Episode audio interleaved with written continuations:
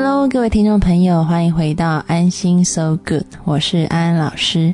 在上一节的节目里面呢，我们谈到了这个 C 先生的案例。在这一节呢，我们要来姐妹淘聊心事。欢迎我的妹妹小米，小米你好，Hello，各位听众朋友，大家好，我是小米。哎，姐姐，我觉得你刚刚讲的故事让我想到我最近看的一部电影，耶，就是 C 先生的故事。你想到什么电影？就是我最近看了赵薇导的《致我们终将逝去的青春》，我觉得这部电影让我感受还蛮深的。它其实就是大概说几个年轻人，然后在大学时候相遇的故事，然后发生出一些爱恨情仇，基本上是以爱情为基底啊，还有友谊。然后他时光突然带到几年后，然后现实的生活跟一些变化，然后主要是在讲说女生她们追爱的一个过程。其中遇到的问题，还有就是年轻的时候跟长大的时候不同的心境，处理不同的问题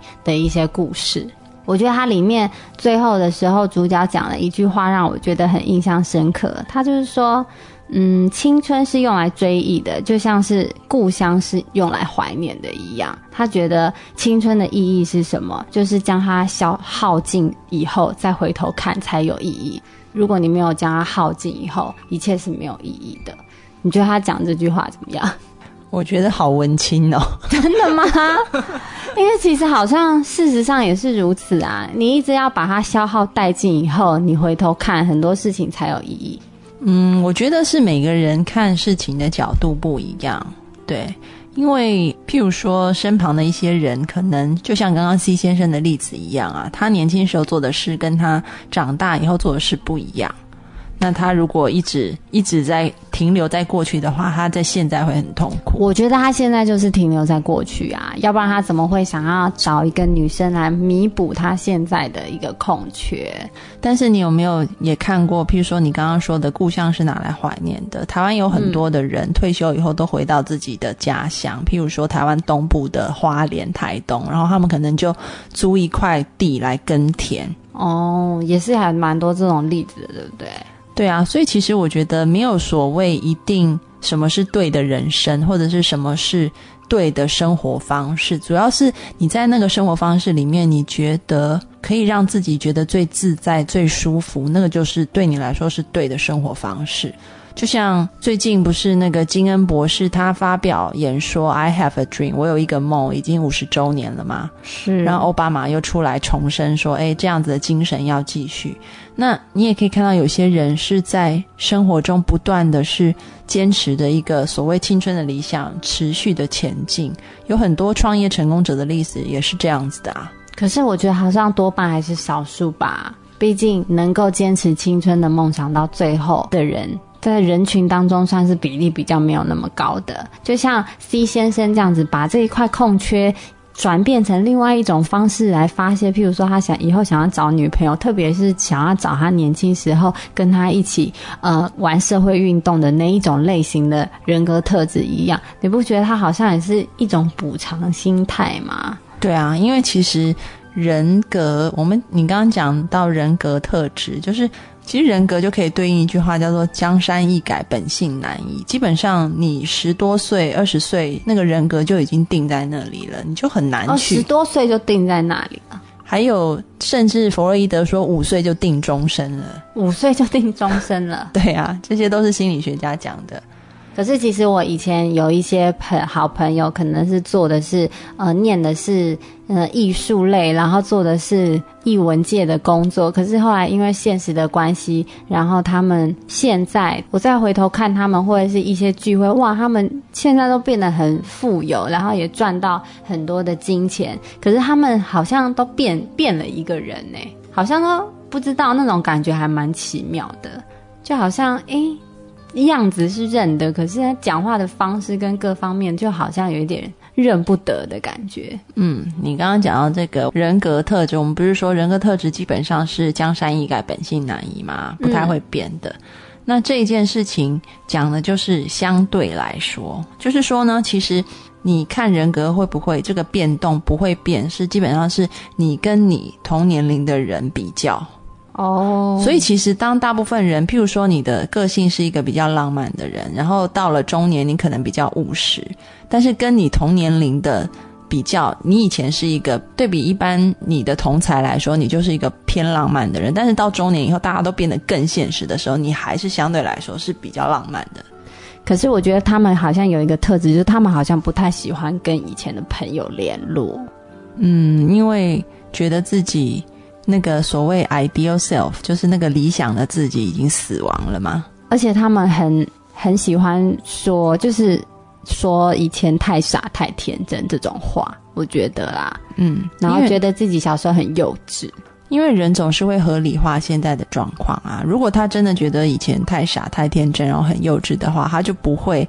嗯，不太敢跟以前的朋友联络了。哦，因为他不太敢跟以前朋友联络，会造成以前朋友大家的困扰，就觉得哎，以前大家都这么的这么的感情要好，为什么好像你突然变成变了一个人，就很奇怪，就好像电影里面好像常常演这种桥段，就一个人，然后多年后变了，譬如说一个很很受欺负的女生，然后多年后突然变了，把男人玩弄于股掌之间的花蝴蝶。就好像电影的桥段，剧丑女大作战嘛，就是类似这一种。其实通常我们在人格特质里面说，人格特质是相对来说是稳定的。那什么事情会造成人格特质的大转变？主要就是他受了一个很大很严重的刺激，然后他刻意的要去转变。一定是一个事件的刺激吗？不一定是一个事件，就是说他通常这种改变叫做一种。这个词不是用在这个地方，但是我目前还想不到什么一个很特殊的词形容这种有点像顿悟一样的转变，就是他突然有一天，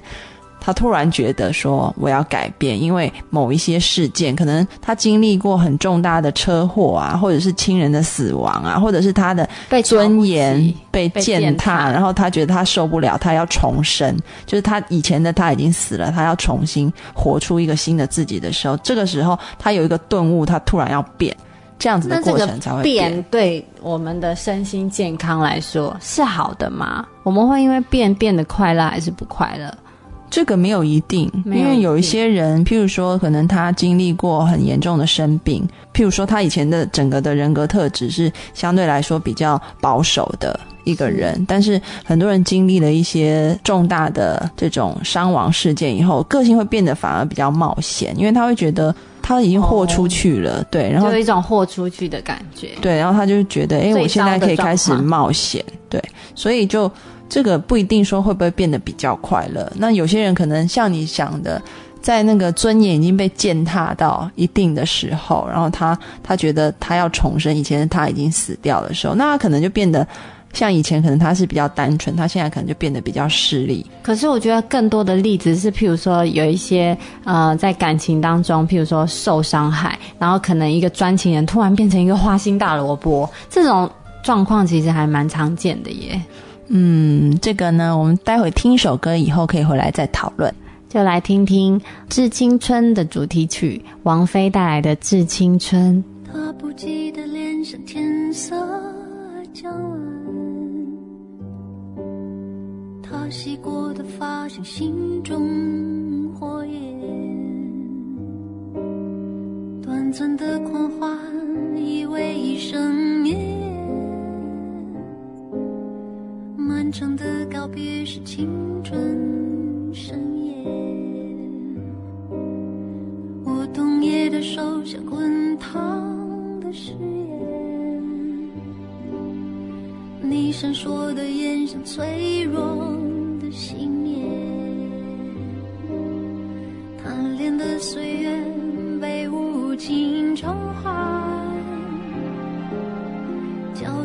星星已烟消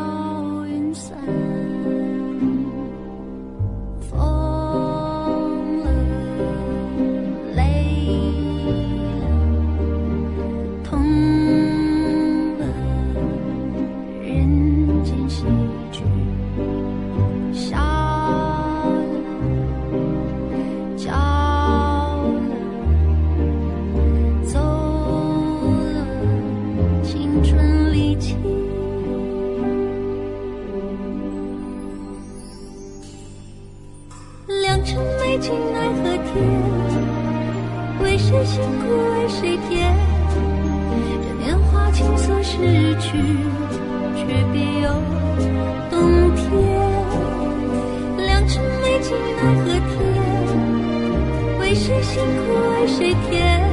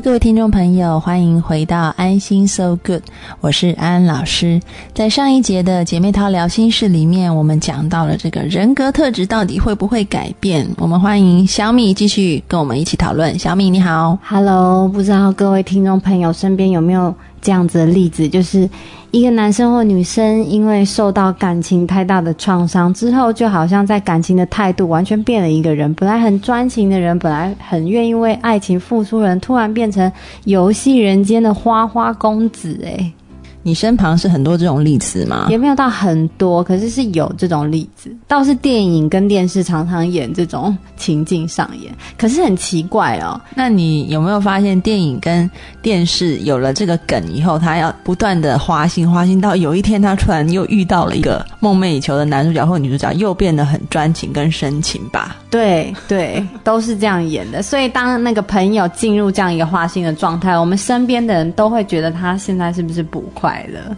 会不会搞不好他其实这样很快乐？我觉得有两种状况，我们先讲第一种好了，就是这个改变呢，它其实是一个对于之前发生的一些经历的一个反动。就譬如说，动的意思是，就譬如说呢，他之前可能一直被甩，然后呢，他的内在想要保护他这个自我价值，所以就有一个反动期，就觉得嗯，我一定要变成另外一个人，这样我才能保护我自己。然后这个反动过程，通常呢，可能一段时间以后就会慢慢的消失，就类似像我们青春，持续太久，就类似像我们青春叛逆期，就是不会很久啦。哎、为什么会这样？为什么都不持久？没有，因为他这就纯粹的一个反动而已啊。所以就只是应该说他是在闹脾气嘛？呃，因为你人格要从 A 完全变成 B，其实除非你非常非常强大的一个事件发生，像我刚刚讲的那个大的事件，通常都跟生命有关。哦，非常重大，就是譬如说车祸失恋这种小对，事，就譬如说什么车祸或亲人至亲的死亡等等，这种才有可能。你至于说你要 A 完全变成 B 另外一个人，通常如果他这样变的话，其实是一个反动，就是他这个期限不会撑很久，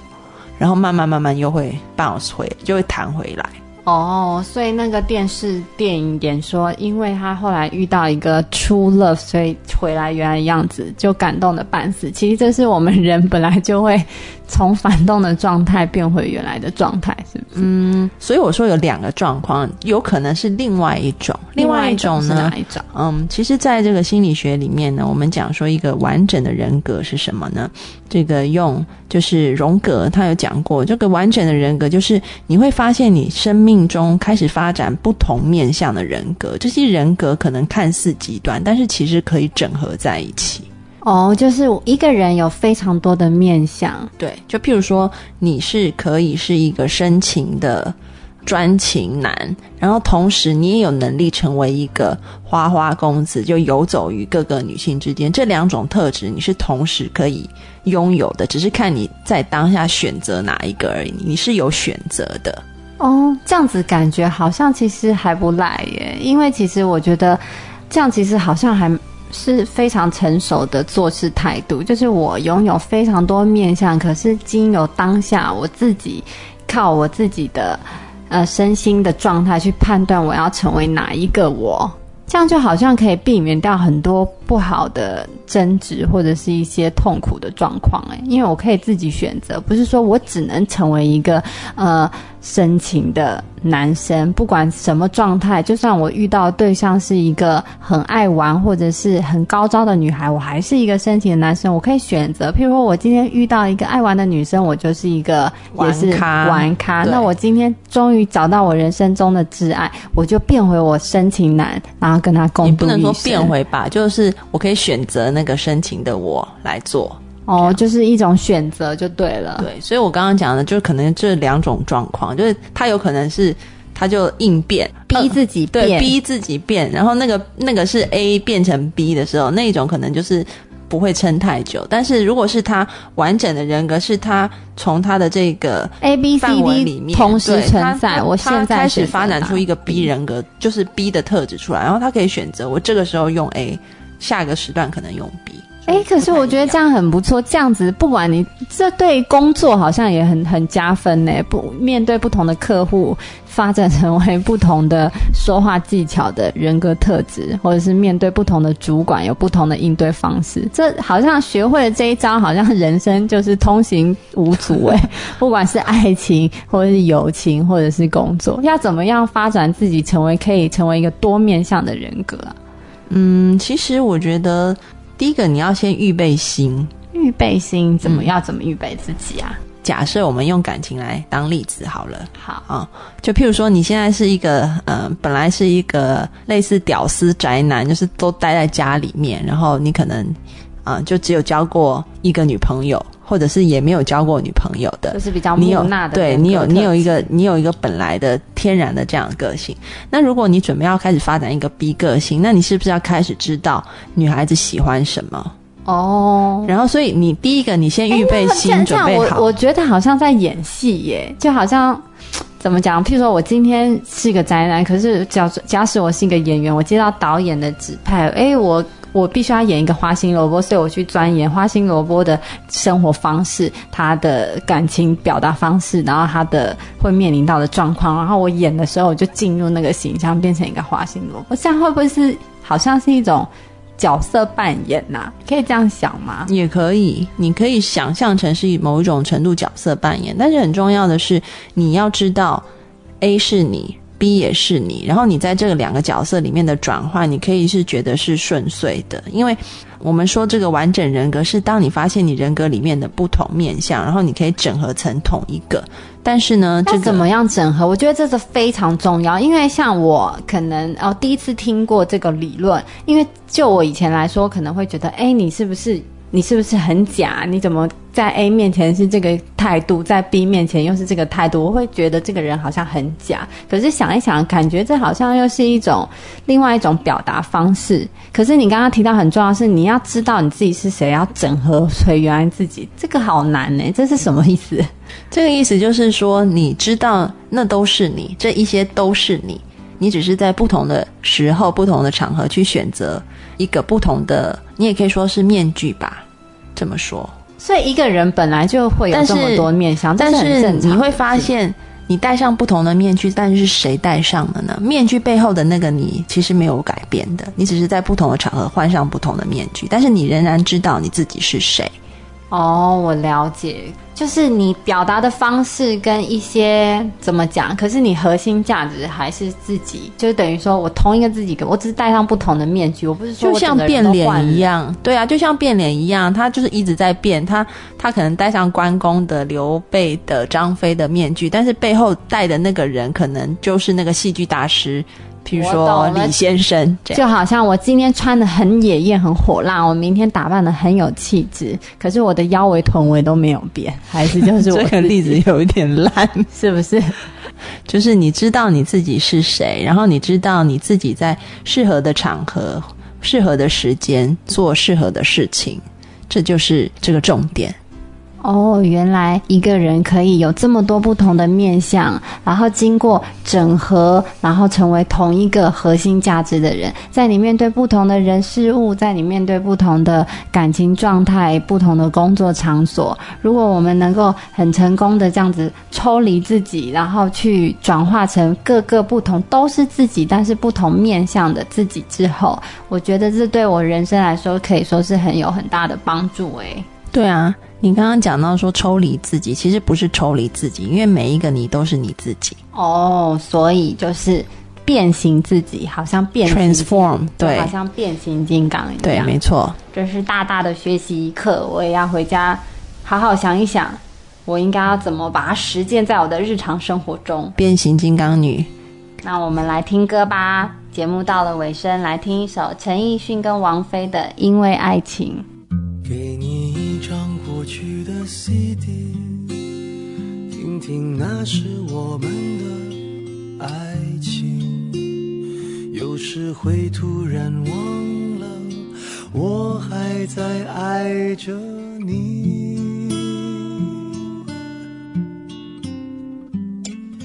再唱不出那样的歌曲，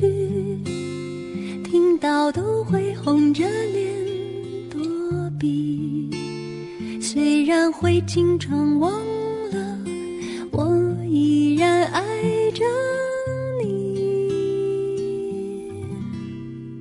因为爱情不会轻易悲伤，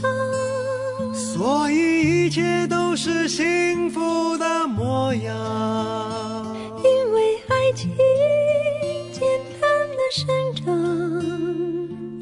随时可以为你疯狂，因为爱情怎么会有沧桑？所以我们还是年轻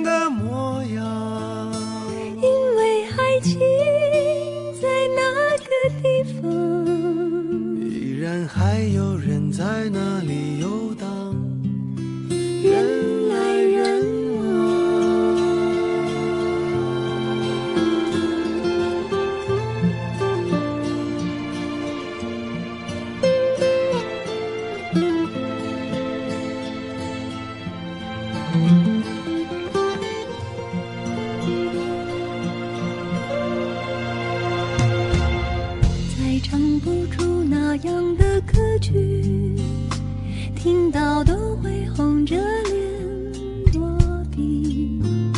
虽然会经常忘了，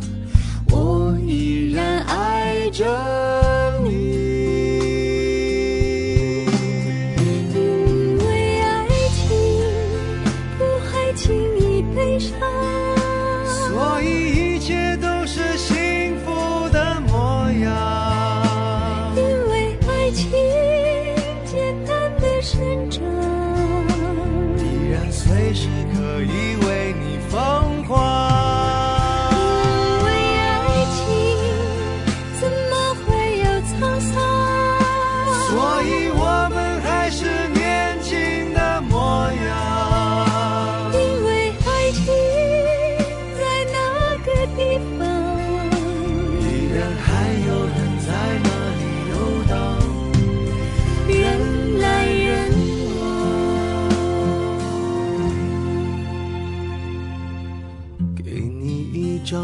去的 CD，听听那是我们的爱情。有时会突